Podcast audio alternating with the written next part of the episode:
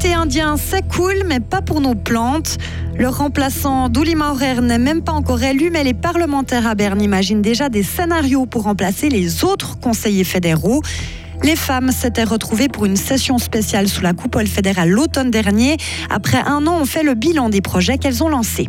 Météo, fin de semaine très douce avec du soleil et quelques passages nuageux. Isabelle Taylor, bonjour. Bonjour tout le monde.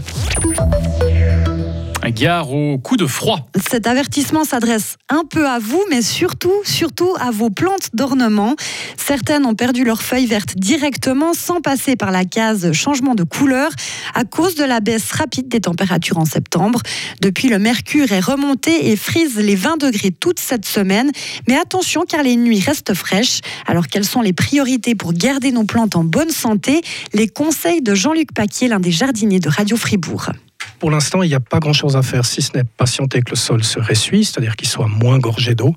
Et à partir de là, peut-être une dernière tonte pour ramasser les quelques feuilles qui sont déjà tombées, ramasser les feuilles là où c'est vraiment nécessaire, et là où c'est pas forcément nécessaire, comme sur les plates-bandes de vivaces, les plates-bandes arbustives, là on laisse les feuilles tout simplement pour garder un cycle des matières, un petit peu comme dans une forêt. Puis finalement, le dernier point, le plus urgent, c'est bien évidemment de faire attention à toutes les plantes qu'on a sorties à l'extérieur qui ont besoin d'être rentrées à l'intérieur. Il y a deux groupes, les tropicales, celles qui ont vraiment besoin d'être à l'intérieur, comme les orchidées ou les ficus, ces plantes-là doivent vraiment rentrer à l'intérieur parce qu'elles n'aiment pas les, températures en dessous de 10 degrés. dès qu'on atteindra le, point de gel, là, il faudra rentrer l'intégralité des plantes méditerranéennes. Et pour d'autres conseils, écoutez Jardin Matin entre 8h30 et 10h samedi matin. Vous pouvez aussi poser vos questions. Des militants ont bloqué euh, la sortie d'autoroute à Crissier dans le canton de Vaud entre 8h et 9h ce matin. Cela a provoqué des bouchons. Le but des manifestants est de demander d'accélérer la rénovation énergétique des bâtiments.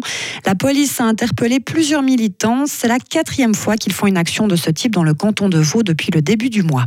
À six semaines de l'élection euh, du successeur d'Uli Maurer au Conseil fédéral, les spéculations vont bon train à Berne. Le conseiller national bernois Albert Rechty semble être favori, mais les stratèges élaborent leur scénario en pensant déjà à l'après-élection, car la lutte pour les fauteuils du Conseil fédéral devrait occuper les parlementaires à plusieurs reprises ces prochaines années. L'analyse à Berne de notre correspondant parlementaire Serge Jubin. L'un des deux ministres en pose depuis 12 ans pour Simonetta Sommaruga et bientôt 11 pour Alain Berset devrait s'arrêter en 2023. Guy Parmelin, élu en 2015, n'ira pas au terme de la législature 2023-2027. Les deux sièges PLR pourraient être mis en question. Les Verts sont dans les starting blocks, les Verts libéraux peut-être aussi.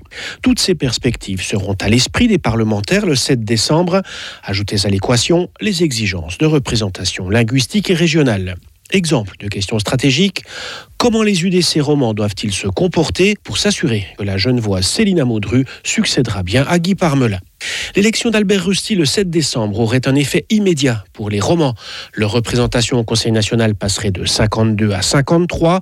Le jurassien bernois Manfred Buller, pas réélu en 2019, est premier déviennent ensuite de la liste UDC du canton de Berne. Le passage d'Albert Rusty au Conseil fédéral lui offrirait un retour anticipé au Parlement. L'élection pour le candidat UDC aura lieu le 7 décembre prochain. Les offres d'emploi dans l'industrie ont augmenté en octobre. Sur Internet, cela représente une hausse de 15%. Les spécialistes pensent que les entreprises tentent de renforcer localement leurs capacités pour compenser les difficultés dans les chaînes d'approvisionnement.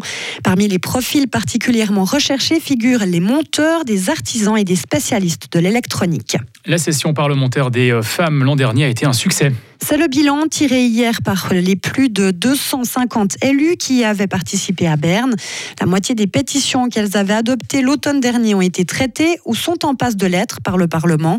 Le sérieux du travail et la représentativité des participantes expliquent en partie ce bon résultat, selon la neuchâteloise Anne Chaland.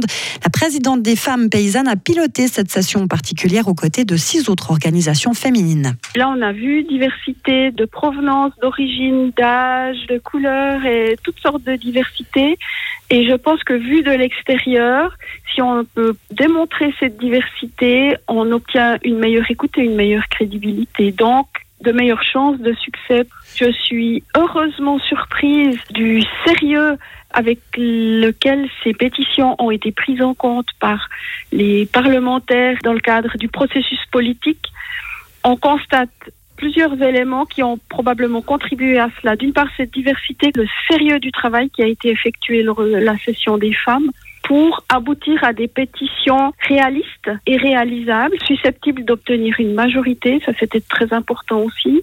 Et puis ensuite, un, un travail pour que ces pétitions soient reprises, discutées, acceptées et transmises ensuite au Parlement sous forme de postulats ou de motions. En tout, les élus avaient débattu de plus de 70 objets avec des thèmes portant sur la violence contre les femmes, la santé sexuelle, les inégalités sur le marché du travail ou encore la retraite. Si on veut des rues propres. La capitale valaisanne va subventionner les propriétaires de bâtiments dont les façades ont été taguées pour les inciter à les faire nettoyer. Selon le président de Sion, les graffitis dégradent l'espace public et nuisent au sentiment de bien-être des habitants. Pour obtenir une subvention, le propriétaire devra d'abord porter plainte auprès de la police en Iran, des personnes se sont euh, rassemblées aujourd'hui sur la tombe de Masa Amini. Elles ont bravé des mesures de sécurité renforcées depuis la fin de la période de deuil hier soir. Cette kurde iranienne de 22 ans était décédée le 16 septembre, trois jours après son arrestation à Téhéran par la police des mœurs. Sa mort a déclenché un mouvement de contestation à travers le pays. Radio FR occupe toujours une bonne place dans votre cœur, chers auditeurs. Elle se situe comme depuis plusieurs années à la deuxième place des médias les plus sympas en Suisse, derrière Spotify, mais devant Netflix. C'est ce qu'indique le dernier sondage mené par Publicom sur environ 200 médias et auprès de 5000 personnes. On en profite pour vous dire un tout grand merci. Retrouvez toute l'info sur frappe et frappe.ch.